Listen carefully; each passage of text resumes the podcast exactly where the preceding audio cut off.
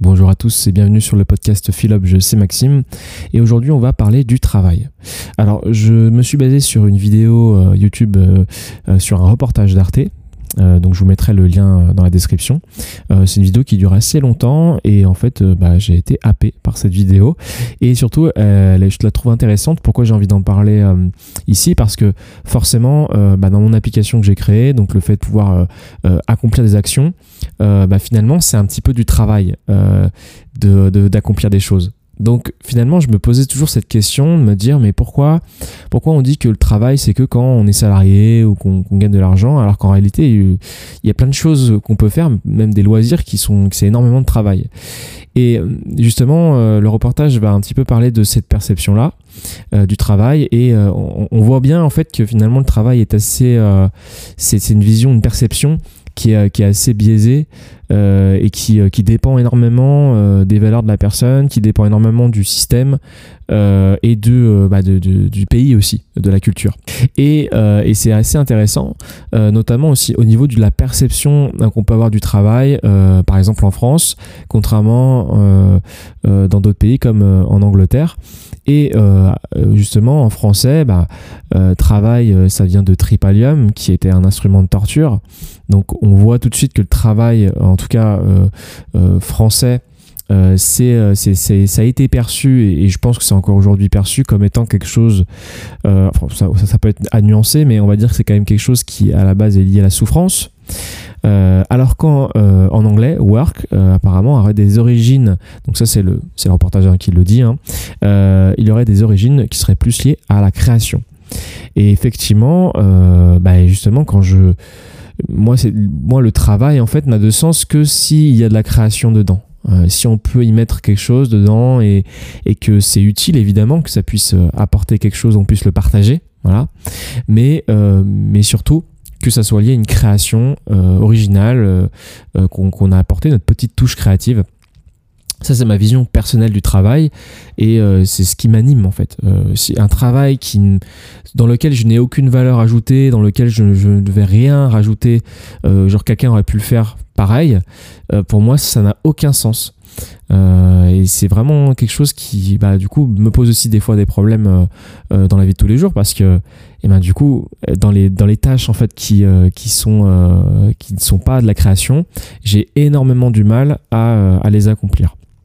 Et donc dans le reportage justement, il y a toute cette, euh, cette problématique un peu philosophique sur euh, ce, qui est, ce qui est réellement du travail. Est-ce que c'est quelque chose qui est rémunéré euh, Est-ce que par exemple, donc il parle aussi énormément bah, du, travail, des, des travaux ménagers en fait, tout ce qu'on fait au quotidien, qui, est une forme de travail en fait, parce que quand vous les accomplissez pour vous personnellement, bah, on dit que c'est pas du travail, mais par contre si vous payez quelqu'un pour le faire, bah, pourtant c'est le travail de quelqu'un d'autre. Donc c'est vraiment ce truc là qui est, qui est très difficile en fait, la frontière est très difficile à, à tracer. Euh, même si globalement, je pense que la frontière est plutôt simple. Hein, c'est effectivement aujourd'hui, euh, tout le monde est d'accord. Enfin, beaucoup de gens, je pense, sont d'accord pour dire que quand c'est pas rémunéré, c'est pas du travail. Et pourtant, c'est un travail en soi. Euh, c'est quelque chose qui euh, demande de l'énergie, du temps, et suivant ce que vous faites, si par exemple c'est un loisir, je prends le, cas de la musique, parce que moi je fais beaucoup de musique, c'est extrêmement de travail, de créer des paroles, de, voilà, d'assembler des instruments, de faire une composition musicale, euh, d'apprendre le piano, de faire du piano. c'est vraiment quelque chose qui prend du temps et de l'énergie et, euh, et, ça demande un savoir-faire. Donc bref, ça, ça, reste un travail. Et surtout que j'irais même aller encore plus loin. Encore, il y a vraiment ce, ce, les choses qu'on fait pour soi et donc qui est un travail pour soi. Euh, en fait, voilà, on, s'emploie pour soi-même. En fait, quand on fait du ménage pour nous, chez nous, c'est qu'en fait, on le fait pour nous. En fait, donc à la limite, ça pourrait être aussi. Donc ça, ils en ont pas parlé dans le, dans le reportage, mais là, je viens d'y penser au moment où j'en parle. C'est que finalement, on pourrait délimiter deux choses. C'est euh, le travail qu'on fait pour soi et le travail qu'on fait aussi pour les autres. Voilà. Et puis des fois, bah, c'est ça qui est encore mieux, c'est quand on fait un travail à la fois pour soi et aussi pour les autres quand c'est quand c'est kiff kiff. Euh, mais vous voyez un petit peu la problématique euh, du travail, mais en tout cas, je trouve ça assez assez passionnant. Et d'ailleurs, ça, je, je, revois directement à l'épisode sur le l'ikigai, euh, puisque finalement, quand on arrive à trouver euh, du travail qui est aussi bon pour nous que pour les autres, peut-être c'est là que se trouve vraiment notre ikigai. Bref, là, on part euh, très très loin et c'est des réflexions philosophiques. Peut-être que j'en reparlerai sur le podcast, mais pour l'instant, on va avancer un petit peu parce que là, le, le temps file et je n'ai pas forcément non plus beaucoup de temps à consacrer à ce podcast, puisque je, je rappelle, je fais un défi un podcast par jour pendant 30 jours. Et je ferai un épisode spécial où je fais un petit peu le, le feedback un peu de, de, de mon défi. Mais parenthèse fermée, on va pouvoir continuer. Donc il y a eu cette problématique de la définition du travail, qu'est-ce que réellement du travail euh, Et puis il y a aussi, c'est, ça, là je sors encore un peu du, euh, euh, du reportage, mais lorsque vous apportez de la valeur, et ça c'est quelque chose que j'aime beaucoup, c'est cette, cette, idée d'apporter de la valeur à quelqu'un. Et lorsque vous apportez de la valeur à quelqu'un, même si il n'y a pas un échange clair d'argent, ça peut être un échange de services ou ça peut être pas d'échange du tout. Euh, ça peut être simplement une relation amicale. Vous, êtes, vous avez un ami et euh, vous lui rendez service ou euh, voilà ce genre de choses. Et de, pourtant, vous accomplissez un travail, vous apportez une vraie valeur qui est, qui est réelle en fait dans, dans, dans l'économie. Enfin, en tout cas, je sais pas si on le dit comme ça, mais c'est quelque chose qui est réel dans la société vous aidez par exemple un, pote à déménager, vous avez effectué un travail qui a apporté une vraie valeur ajoutée euh, à votre pote, parce que vous l'avez aidé à, déménager, surtout que c'est pas un acte qui est, anodin, c'est quelque chose qui est quand même symboliquement très fort, voilà, de changer de lieu de vie, euh. donc c'est quelque chose qui, apporte quand même quelque chose de, plus. Euh, après, je prends l'exemple aussi des vidéos, hein. moi ça m'est souvent arrivé de faire des vidéos de soirée pour mes potes, des vidéos un peu amusantes que j'ai fait comme ça pour le plaisir, et c'est quelque chose qui apporte une vraie valeur à toutes les personnes qui étaient à la soirée et qui donc du coup existe réellement euh, dans la société et, qui doit être prise en compte. En tout cas, j'ai la sensation que c'est quelque chose qui doit être pris en compte euh, lorsqu'on parle de travail. Mais ça, c'est encore euh, une grande question et, et je pense pas qu'on puisse, qu'on ait les armes en tout cas pour, y répondre. Ensuite, on a donc un invité dans le reportage hein, qui s'appelle Kako Nubuku Coupeau, je sais pas si j'ai réussi à le prononcer, euh, et qui dit qu'en fait, euh, donc c'est un historien, et il dit qu'en fait, euh, au, 18e, au 19e siècle, le capitalisme, en fait, il a transformé le travail en marchandise. Alors qu'en fait, avant, c'était pas une marchandise, c'était juste une question de survie. tu travaillais pour survivre. Et, et depuis, en fait, bah, depuis l'avènement du capitalisme, le travail est devenu une marchandise. Alors après, il y a la sociologue Danielle Liart qui va intervenir et qui va dire quelque chose de, très juste et très, euh, très intéressant, euh, très pertinent. C'est qu'en en fait, quand on a un salaire, c'est pas simplement un, salaire qu'on a, c'est aussi une reconnaissance. C'est être reconnu pour quelque chose qui a du sens. Et euh, c'est pour ça aussi, et ça je l'avais vu dans une autre vidéo qui n'a rien à voir, mais qui parlait justement des titres et à quel point les gens pouvaient euh, avoir un, euh, quelque chose, un ego très fort en fait sur les titres qu'on va leur donner au sein d'une entreprise. Et que si jamais on leur enlève leurs titres euh, des fois c'est comme si bah, tu leur, on leur enlevait en fait la seule chose qu'ils avaient et ils s'accrochaient en fait à, à cette, à ce titre là et, et c'est là, c'est là que c'est intéressant parce que ça fait un peu le pont avec ce que dit justement la sociologue. C'est que il y a le salaire, oui, mais il y a aussi une question de reconnaissance et, euh, et donc ça passe aussi bah, par, euh, par le titre. Alors ensuite, on a euh, donc David Greber, donc qui est, alors, pareil, je sais pas si je l'ai bien prononcé, qui est anthropologue et il parle justement, enfin de justement de la, du travail et du fait que personne ne veut passer sa journée à ne rien faire euh, qu'en fait ça rend fou. Et là il a bien, il a pas tort, euh, il a bien raison parce que justement notre cerveau est fait pour être stimulé. Et si vraiment vous, faites rien et que vous, avez vraiment rien qui a du sens, euh, bah, vous tombez en dépression en fait. Et, en fait, il, explique que bah, il y a un exemple dans les prisons où en fait tous les prisonniers en fait veulent faire quelque chose, ils, peuvent pas ne, rien faire, ils veulent ils veulent travailler. Le, travail c'est vraiment quelque chose d'important pour eux. et ce qui est un peu normal parce que dans une prison, bah, c'est c'est je pense que ça doit être vraiment le seule chose qui doit faire quand on est privé, on a autant de, de privation de liberté. Alors ensuite, on, ça va parler un petit peu de Marx. Euh, donc c'est assez intéressant. Euh, c'est en fait le. Donc là, on montre un peu le déséquilibre qu'il y a entre euh, entre le capital, donc le capitaliste, et, et le salarié. Alors en fait, il y a deux choses à comprendre, deux concepts à comprendre. C'est que il y a le travail qui est en fait un résultat, donc une valeur, et donc c'est la valeur dont je parlais juste avant, le fait d'apporter une valeur à quelqu'un. Et il y a la force de travail qui est la capacité à faire une chose. Et en fait, euh, le problème aujourd'hui, c'est que euh, il y a un déséquilibre entre ceux qui détiennent en fait euh, le capital, donc qui ont les ressources, et les gens qui sont employés. parce qu'en fait, les employés, ils n'ont que leur force de travail, alors que le capital, lui, a des ressources. Et c'est justement pour ça qu'on a un code du travail qui permet en fait d'équilibrer la balance entre euh, bah, justement euh, le déséquilibre qu'il y a naturellement entre une entreprise qui a un capital et euh, un employé.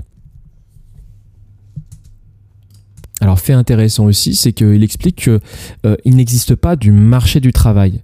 Euh, ce n'est pas une question d'offre et de demande dans le marché du travail. Et ça, j'ai trouvé ça intéressant parce que moi, j'étais persuadé que c'était comme ça que ça fonctionnait, mais en réalité, pas du tout. Euh, en réalité, ce serait plus un hall de gare, une sorte de salle d'attente avec une circulation des flux entre employés, chômeurs, inactifs, etc. et les entreprises. donc c'est pas du tout, ça fonctionne pas sur une offre et une demande. Et c'est pas non plus un marché parce que euh, c'est soit tu travailles, soit tu meurs. Euh, et c'est là qu'il y a justement un déséquilibre entre, entre les deux, entre les employés et euh, ceux qui cherchent du travail et, et les capitalistes.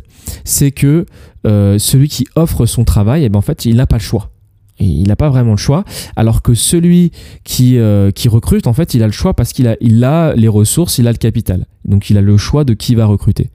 Euh, alors que nous, quand on est euh, salarié, eh ben, on n'a pas vraiment le choix de son travail. Alors je pense, je pense qu'il y a encore des choses à dire dessus et qu'il y a sûrement un débat à avoir là-dessus. mais je vais voilà, vraiment parler de, l'opinion, de ce qui est véhiculé en tout cas dans, dans ce reportage. Et je trouve ça quand même assez intéressant parce que effectivement, il y a quand même un déséquilibre même si ça peut dépendre du métier, parce qu'évidemment, bah, si euh, vous avez un métier où il manque euh, des personnes, bah, vous allez plus facilement pouvoir choisir votre, euh, votre entreprise. Donc sur ce point-là, je suis peut-être pas forcément entièrement d'accord, même si effectivement dans, les faits, et je pense que globalement, il y a quand même cette idée de dire bah, que, surtout aujourd'hui avec le chômage qu'on a, que finalement bah, le, travailleur n'a pas forcément le, choix. Et, alors que celui qui recrute effectivement a quand même plus une, plus grande marge de manœuvre, on va dire, par rapport, euh, au, euh, euh, par rapport aux travailleurs. Alors dans une autre partie euh, du, euh, de ce reportage, et eh ben justement, euh, il parle vraiment justement de la supposée liberté que qu'a le salarié, et il parle aussi du lien de subordination. donc en fait, le lien de subordination, c'est le salariat, et c'est en fait reconnaître à un employeur le droit de, de, de lui donner des ordres, et c'est renoncer à une certaine liberté contre une rémunération. Euh, et c'est aussi, et ça, donc c'était une autre euh, intervenante qui en parlait, euh, qui disait pour elle que le salariat, c'est en fait finalement de céder son libre arbitre pour, pour un temps à son employeur. Donc on, finalement, on vend du libre arbitre à un employeur et on vend sa force de travail, donc son, ses compétences, à un employeur. Et selon eux, et là, pour le coup, je ne, suis, pas apte à savoir si c'est vrai ou non, si c'est une bonne chose ou quoi que ce soit, parce que c'est vrai que dans ce reportage, l'idée remet en cause en fait le, salariat et euh, remet en cause aussi le capitalisme. Et je suis pas du tout armé pour vous dire si c'est une bonne chose ou pas. Euh, je pense qu'il y a un petit peu de vrai, il y a un petit peu de faux dans, ce qui a été dit, euh, je pense.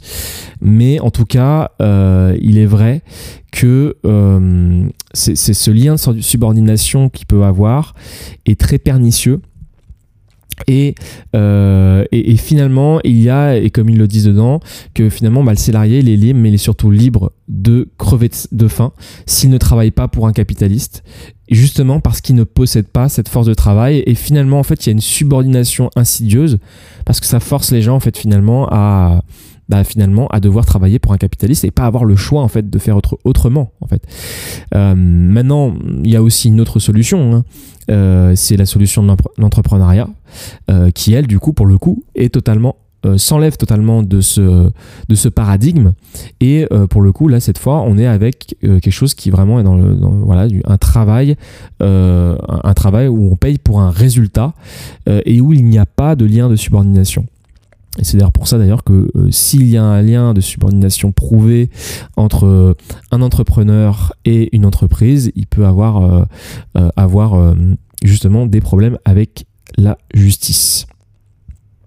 Alors après, il y a quelqu'un qui parle justement du salariat et qui dit que le salariat, on, a aussi des sécurités aujourd'hui, mais que selon lui, c'est pas forcément vrai parce que le salarié, en fait, eh ben, il est protégé du licenciement il n'est pas protégé du licenciement, justement, euh, ni d'une baisse de salaire.